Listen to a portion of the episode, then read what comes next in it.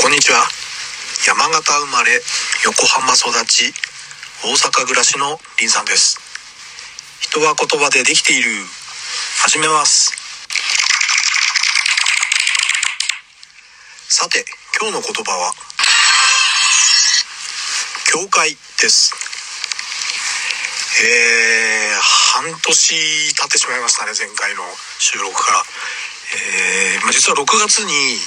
母のあの大腸がんの手術がやりましてで2週間で予定通り退院できたんですね。日本の医療っていうのはすごいですね。あの腹腔鏡手術っていうんですか？あのなんか傷口がすごいちっちゃくてですねえっともうこんなに治ったわよとかってもう母親がなんか自慢げに傷口見せてくれたりしてたんですけども、えー、実は大腸がんの修行がですね母の大腸に3つあって、えーまあ、腫瘍を取ったっていうよりはなんか腸を切ってですねあの一部切ってなんかつなぎ合わせたみたいな手術だったようなんですけれども、えー、なんか腸が長かったんでそれが少し短くなったから今まで便秘だったのも治るんじゃないかみたいなことを言われてたぐらいで、えー、そういうもんだなと思いました。で、まあ、実はあのそういう形で母の手術の方は無事終わって、まあ、退院してから、まあ、ちょっと私も仕事しばらく休んで世話をしてて。まあ、あのだんだん順調に、えー、回復していったので、えー、まあ、一人暮らしになってますけれどもおまあ、なんとか母は生けてると。で、えー、父の話なんですけれども、えーまあ、父はあの母の手術する時にですねあのショートステイって言いますかあの実際はあのデイサービスの施設なんですけれども、まあ、お泊まりができる施設ということで、えー、そこにあの、まあ、ショートステイ。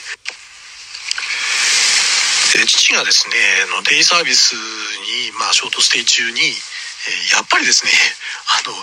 えー、脱走しましてですね行方不明に一時なりましてその時ですねあのあの施設施設の方からまあ連絡があったんですけども多分その施設の方あの私に連絡いただく前にあのケアマネさんにも連絡してたんだと思うんですよね。でなんかケアマネさんがあの、まあ、私のあの実家の方に行っててくれてて、まあ、その当時はまだあの母親入院してた状態でしたから誰もいないんですけど実家の方には、まあ、私はもう大阪帰ってましたしでその時にあのケアマネさんが私の実家になんか多分勘が働いたんだかなんかあの見に来ていただいてですねその時に父がですね実家に帰ってたと。あのだいぶもうあの私もよたよたしながら歩くような状態だったんですけどもあの、どうやって帰ってたのかわからないですよ。途中でどうやらタクシーを捕まえて、タクシーで実家まで帰ってきたと。お金も持ってないはずなのに、えー、どうやらなんかあの、タクシーの運転手には、あの、夕方にお金払うから、また夕方来てくれとかって言ったらしく、言ってたらしいんですけども、まあ、そんな状態で、あの、帰ってきて、行方不明になったけれども、まあ、なんとか、あの、見つかって、警察にもあの、連絡してまた探してもらってて、ですけども、まあ、結局あの、山根さんがあの見つけてくれたというそんな事件もありました。それであの父をですね、まあ、あの父の面倒を見てもらうあの老人ホームを、まあ、探すことをですね、えー、まあ、大阪から横浜に来ながらあの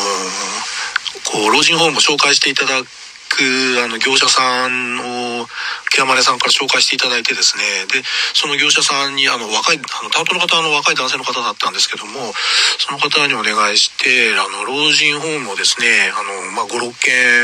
回りまして、まあ、その時はあのまあ、認知症なので認知症のをこう専門に預かってくれるグループホームっていうのがあるんですね。まあ、老人ホームもなんかいろんな種類があるっていうことを、まあ、今回初めて知ったんですけれども、あの、まあ、グループホームを何件か回ってで実は実家のすぐそばにグループホームがあったんですね今まで全然気が付かなかったんですけれども、まあ、意外と近くにあると。ただし、あの、まあ、空きがないわけですよね。えー、なんか、一番近いところは、まあ、8人待ちとかで、でまあ、あの、ちょっと離れたところなんですけども、あの、同じ区内にですね、ありましたんで、で、そこが、うんと、3人待ちぐらいだったのかな、その最初の当時は。ですけども、一応、まあ、その、2箇所にですね、と、予約を入れといて、まあ、空き待ちの状態になりました。で、あのーまあ、入所することになったら結局あの健康診断がいるということだったので、えー、まだあの、まあ、父があのデイサービスの方にですねデイサービスというよりもまだショートステイしてるわけなんですけどもあのショートステイ先から連れ出してですねああの健康診断をあの受け受けさせにっていうか、まあ、あの父を連れてですね健康診断受けてもらったりとかしたんですね。で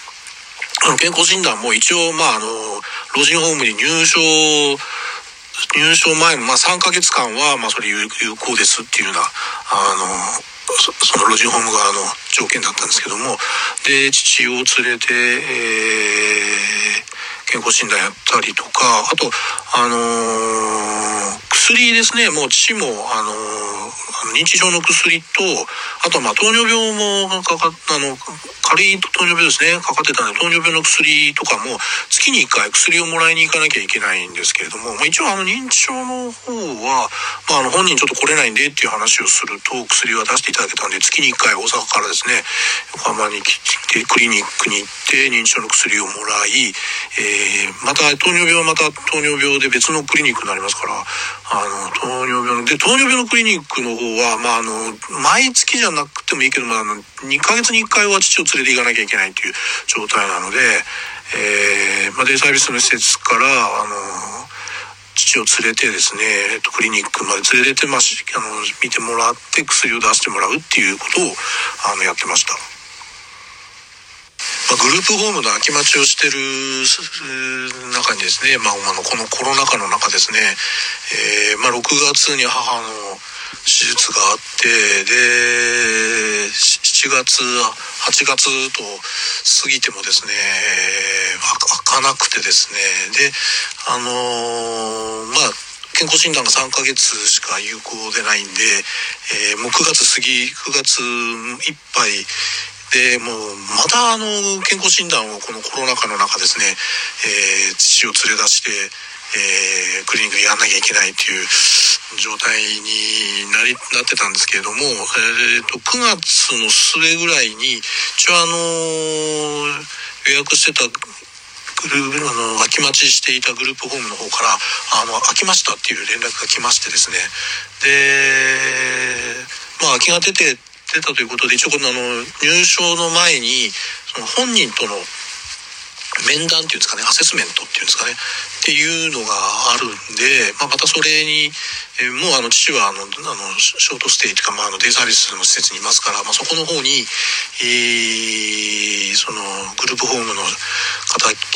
面談に来ていただいて、で、まあ、あの、家族も一応、まあ、立ち、会い、必ずしもなくてもよかったみたいですけど、一応、あの、いた方がいいだろうということで、私もあの、立ち会いに、えー、そのショートステイ先の方ですね、に行って、て、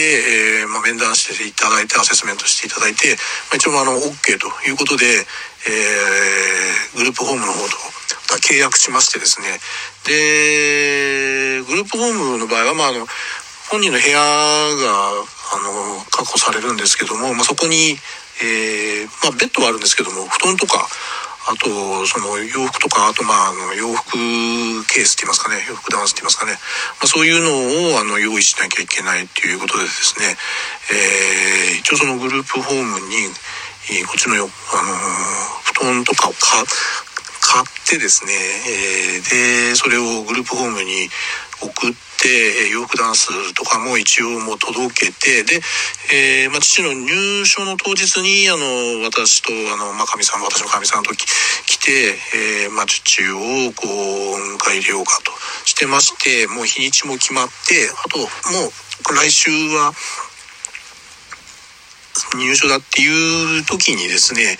えー、実はその、その何日前かな、えっ、と、入所できるっていう、4日前ぐらいに、その、デイサービスの方からあの電話私の電話かかってきてで父がどうもあの熱を出してても食事をしてないと。でどうもあの感染症の疑いがあるということでちょっとあの病院に連れて行きますという連絡がありまして、えー、